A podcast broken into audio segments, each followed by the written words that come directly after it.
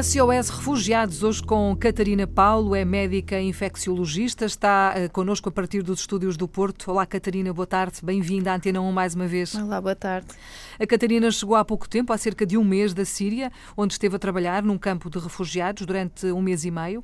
Para trás ficam várias missões humanitárias, entre elas uh, uma missão com a AMI no Brasil, também com os Médicos Sem Fronteiras na República Democrática do Congo, no Mediterrâneo, num navio de resgate e salvamento com a Sea-Watch, mais recentemente também em Moçambique com o INEM e esta última eh, que nos vai dar aqui, enfim, pano para mangas, eh, digo eu, com a Síria, na Síria, melhor dizendo, hum, durante um mês e meio.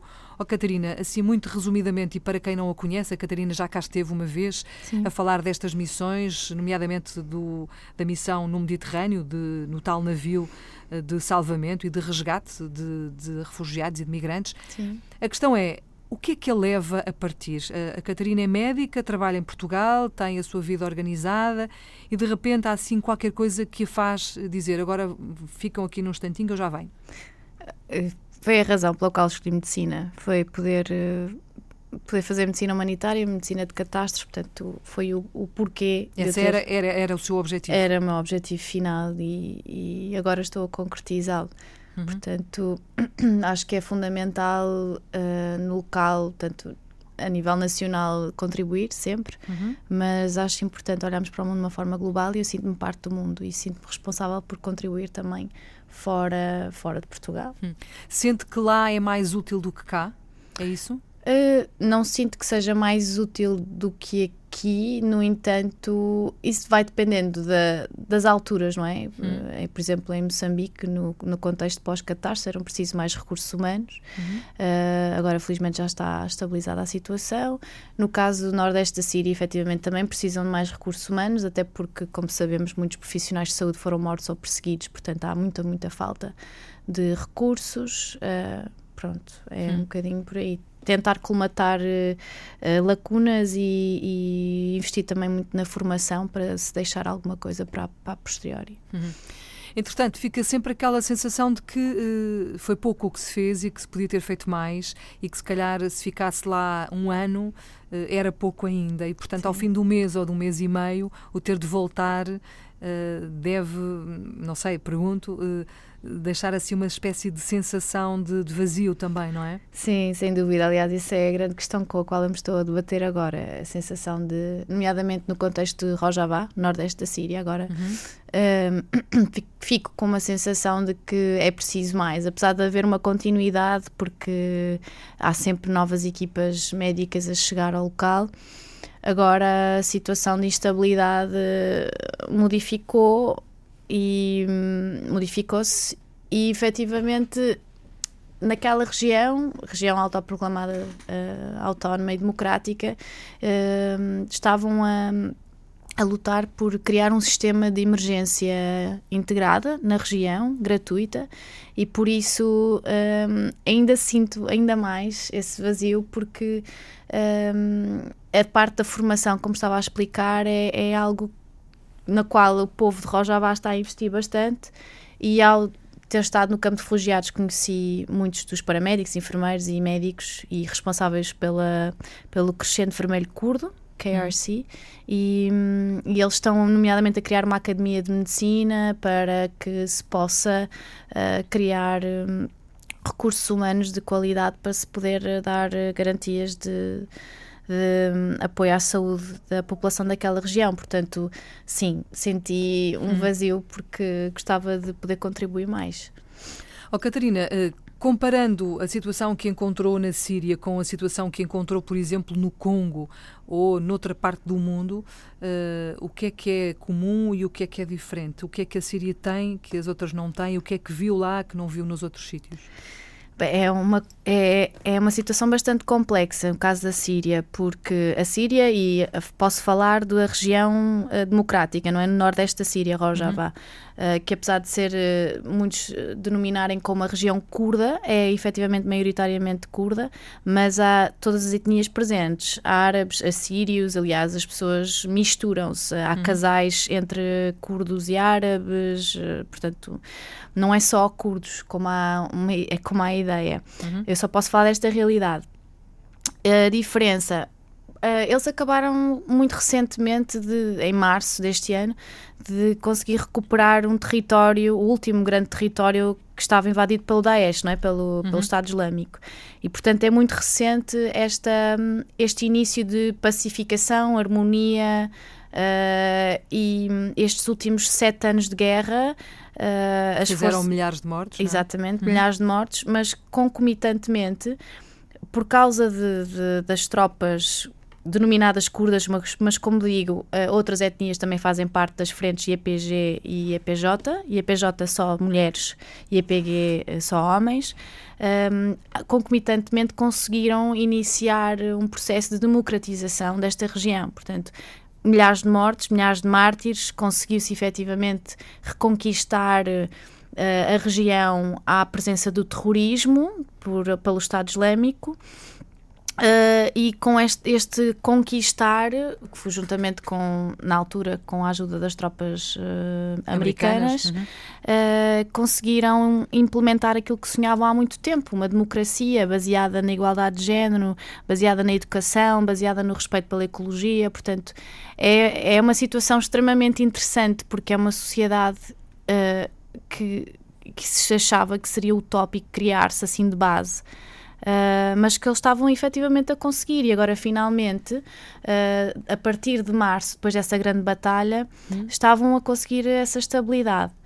Uh, sempre com o perigo iminente de invasão da Turquia pela, pela fronteira norte, sempre com instabilidade por causa do regime ditatorial de Bashar al-Assad, sempre com alguns ataques bombistas, nomeadamente também, ao mesmo tempo, insurgentes jihadistas do Estado Islâmico. Portanto, é uma situação extremamente complexa. Um, e eu trabalhei no campo de refugiados Al Hol, que tem mais de 70 mil uh, pessoas, um campo preparado só para 11 mil que já existe desde a altura da guerra do Golfo, do Golfo Pérsico e, e, que tinha só 11 mil pessoas até março de 2019. E essas pessoas eram sírios e iraquianos que tinham fugido do Estado Islâmico, tinham conseguido fugir e estavam lá integrados no campo. Uhum. E entretanto, em março, de repente, houve uma afluente de mais de 60 mil pessoas que são famílias uh, do Estado Islâmico. Portanto, a maior parte da população daquele campo de refugiados, que é um campo de refugiados fechado e, e, e com segurança redobrada, é constituído por famílias do Estado Islâmico, maioritariamente mulheres e crianças. A população do campo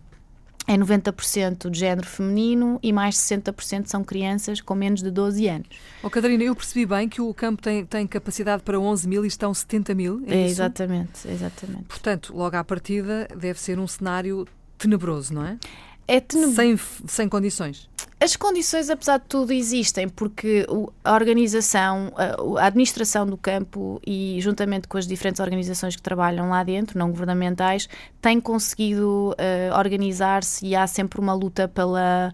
Pelo, há uma preocupação, que isso foi algo que eu também eh, consegui que me surpreendeu, não que eu tivesse uma ideia negativa, mas surpreendeu-me duplamente pela positiva do povo sírio. Eles são um povo para além de estupendamente hospitaleiros, são são mesmo, são, eu achei-os muito altruístas e apesar da guerra e apesar de terem perdido muitos familiares e amigos nas hum. mãos de terroristas do Estado Islâmico, tratavam a maioria deste, desta população do campo é efetivamente fugiu de, de grandes uh, strongholds, eu não me lembro da palavra em português, do Estado Islâmico.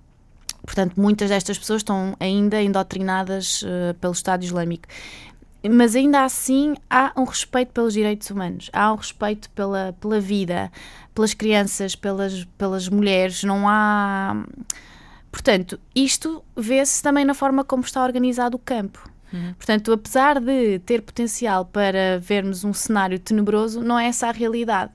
Efetivamente, qual é o problema? O problema é que estas são pessoas. Há uma parte do campo que é o chamado anexo, que ainda está Uh, ainda mais uh, policiado ou militarizado por questões de segurança, porque é onde estão as estrangeiras todas. Portanto, normalmente, quando se era estrangeiro e se era encontrado com vida na região estado, onde estava o Estado Islâmico, era porque faziam parte do Estado Islâmico. Hum. Caso contrário, estariam mortas. Ou então eram escravas, como as, as yazidis. Um, e então estas mulheres são consideradas as mais fundamentalistas e as mais perigosas, e efetivamente a maior parte delas são. Um, e apesar, e apesar disso, uh, aliás, portanto, a grande questão aqui é há muita gente lá enclausurada, nomeadamente crianças, porque vários, os vários países de origem destas mulheres não as querem aceitar.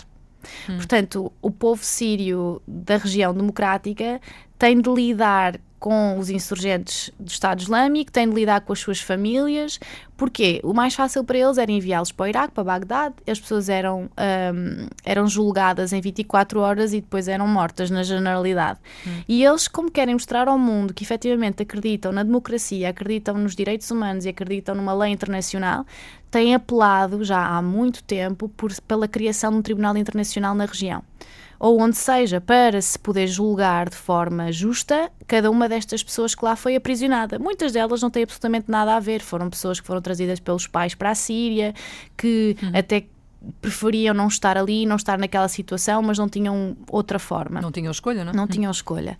E as crianças, que são mais de 60% da população daquele campo, não têm culpa claro. nenhuma, não é? Uhum. Pronto, e então, este é grande, o grande problema porque, por um lado, têm de controlar eh, as várias insurgências que, mesmo dentro do campo, vão acontecendo. Há, há mulheres a, a, a, a colocar eh, outras tendas, a incendiar tendas de pessoas que não concordam com o indoctrinamento do Estado Islâmico, as crianças começam a jogar jogos, tabuleiro ou futebol, eh, elas roubam-lhes os jogos. Elas, estou a generalizar, é uma, é uma minoria, mas é uma minoria fundamentalista com força. Hum. Tiram-lhes os jogos porque não estão a respeitar a lei da Sharia.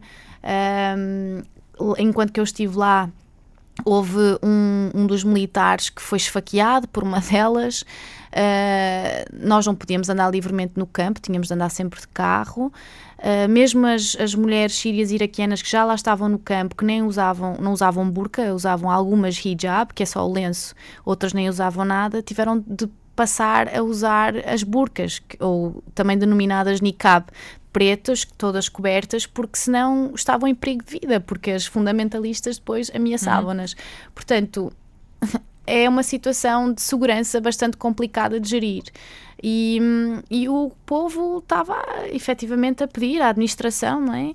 Uh, democrática, a pedir a, a, ao mundo que fosse feito, primeiro, que fosse feito este tribunal para, para que as pessoas fossem julgadas de acordo com os direitos humanos e lei internacional, e por outro lado, que os países de origem de mais de uh, eh, 10 mil pessoas que está no anexo, portanto estrangeiras, aceitassem estas pessoas de volta. Mas, como sabemos, estão a recusar, na generalidade, nomeadamente hum. têm estado a tirar as nacionalidades a várias, a várias pessoas. Portanto, é o mundo inteiro a deixar o povo de Rojava, Nordeste Sírio, a ter de lidar sozinho com, com esta situação.